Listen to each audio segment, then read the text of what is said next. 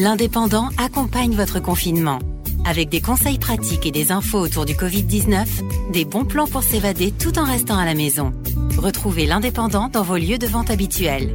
Diffuseurs de presse et commerces alimentaires sont autorisés à vous servir. Vous respecterez ainsi les consignes de sécurité. En cette situation exceptionnelle, la rédaction de l'Indépendant a décidé de continuer à vous informer au mieux avec notre nouveau podcast Demain dans l'Indépendant. Demain dans l'Indépendant, c'est votre nouveau rendez-vous de fin d'après-midi pour récapituler l'actualité de la journée et les titres que vous retrouverez demain en kiosque, sur le site et nos éditions numériques.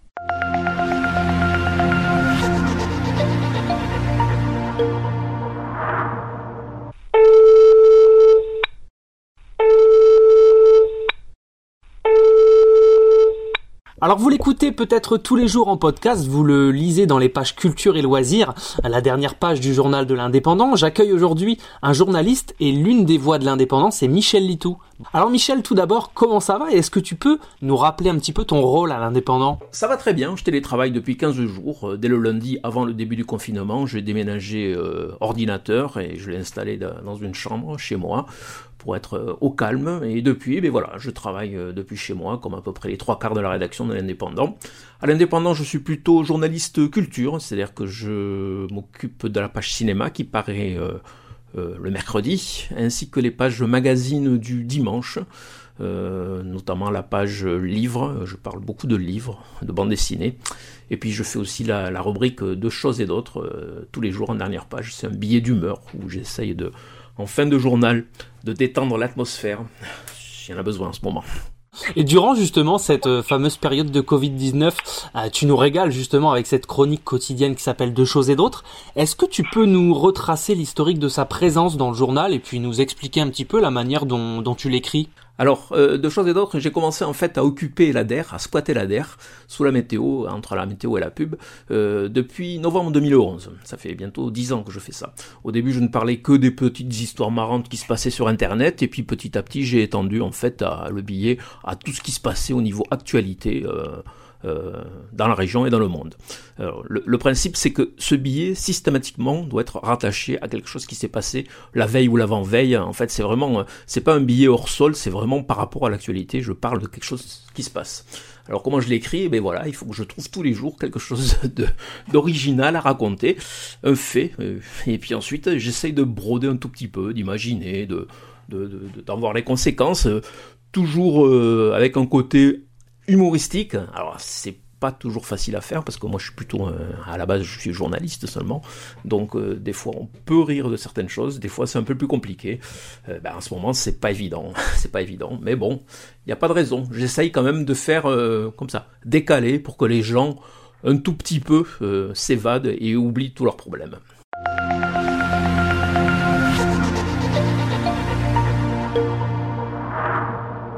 On peut retrouver cette euh, chronique de choses et d'autres désormais en podcast depuis le mois d'octobre. Est-ce que c'est quelque chose qui t'est venu totalement naturellement de transposer euh, cette chronique écrite à un podcast audio? Oui, alors bon, j'avais envie, j'avais déjà fait un petit essai bien avant qu'on lance les podcasts euh, en me disant, en fait, ça fait une sorte de, petit billet d'humeur.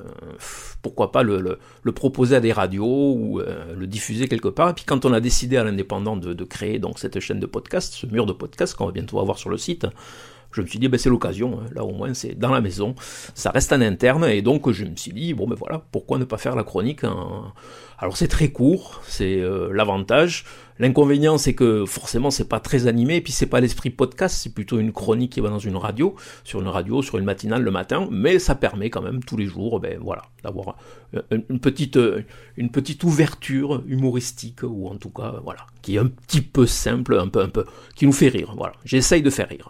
En tout cas, elle est réussite et justement, tu me parlais euh, du ton que tu utilises pour cette chronique qui est souvent décalé, impertinent, comme tu le rappelles en présentation de, cette chronique. Penses-tu qu'aujourd'hui, la, dérision et l'humour qu'on peut avoir euh, sur la situation, c'est quand même la meilleure arme pour supporter ce, climat anxiogène Alors, le climat est très anxiogène, ça c'est vrai. Est-ce que c'est la meilleure arme? Euh, Pas toujours, parce que justement, avec ce Covid, malheureusement, il y a des morts. De l'autre côté, euh, il faut bien, il faut bien continuer à vivre. Et, quand on vit, ben, on a tendance à, ne pas voir que le côté sinistre des choses, sinon tout le monde se suiciderait à la fin de la journée. Alors, donc c'est vrai qu'il faut essayer de relativiser, il faut essayer de rire, et le meilleur, le plus facile, souvent c'est ce que je fais dans ma chronique, c'est de rire de soi. Comme c'est une chronique personnelle, je me mets en scène et j'ai tendance avant tout, avant tout, à me moquer de moi, à me moquer de ma femme, qui, m'en veut souvent, mais c'est comme ça, et, euh, à dire un, petit peu tous les petits travers que tout le monde a, plutôt que d'accuser les gens, je leur dis, mais voyez, moi aussi je les ai, je suis comme vous, je suis désolé. Ah ben oui, pendant le confinement, eh ben je mange, je vais grossir, c'est comme ça, on peut pas l'éviter, c'est comme ça. et on en rit plutôt que d'en pleurer. Alors effectivement, tu parles de, manger, mais pour ton travail, tu dévores beaucoup de produits culturels comme le cinéma, la littérature et justement la BD, les séries, entre autres. Est-ce qu'un jour, ça t'a pas donné envie d'écrire tes propres histoires et quel est ton genre de prédilection justement? Alors, mes propres histoires, euh, bon, franchement, je, je pense pas avoir le talent pour faire ça. J'ai essayé, j'ai essayé bien sûr, hein, dans mon coin, comme beaucoup de personnes. Hein, il paraît qu'il y a plus d'un million euh, d'écrivains, enfin de Français qui se, prétendent écrivains et qui voudraient bien euh, un jour être publiés. moi, j'ai simplement utilisé la chronique que j'avais à l'ADER l'été. j'ai abandonné la formule actualité pour faire une sorte de petit feuilleton. J'ai fait deux feuilletons, un qui se passait au bord de la plage qui a raconté euh, l'été, enfin les vacances pendant euh, cinq semaines de, cinq personnes. Et puis ensuite j'ai fait aussi un autre été, la vie dans une maison d'hôtes, avec des vacanciers qui viennent, qui se renouvellent, et puis les propriétaires. Mais franchement, non, je suis pas assez bon pour faire ça, je suis pas assez, pas assez d'imagination. Mais Bon, après, moi, j'aime beaucoup, aussi c'est ça, c'est que j'aime beaucoup lire. Euh, j'aime énormément tout ce qui est polar et euh, tout ce qui est science-fiction. Et c'est vrai que j'aimerais bien le faire, mais je n'ai pas le talent, malheureusement. je n'ai pas le talent. C'est quand même dommage parce que tu dois avoir tout un tas d'influences et de et de, de bagages, euh, surtout au niveau science-fiction et ce que tu aimes, c'est tu nous prives peut-être de quelque chose euh, d'intéressant. Ben oui, mais c'est comme ça. Je pense que justement, quand on lit trop, quand on lit beaucoup comme moi, euh, après on se dit que tout a déjà été fait et, et on se dit je ne peux pas faire mieux que ce qui a été fait. Ça c'est le problème des gens qui lisent énormément.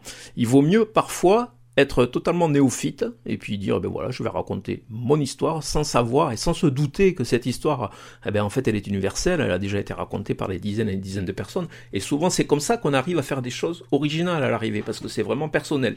Moi je lis tellement de trucs que je ne peux pas après me dire ouais mais ça ressemble à ça, ça c'est ce style à lui, euh, mais ça on va te comparer, on va dire que tu as plagié ou euh, donc donc c'est très compliqué. Donc euh, il faudrait que je fasse des trucs vraiment vraiment vraiment différents, mais bon voilà, comme je l'ai dit tout à l'heure, je n'ai pas le talent malheureusement.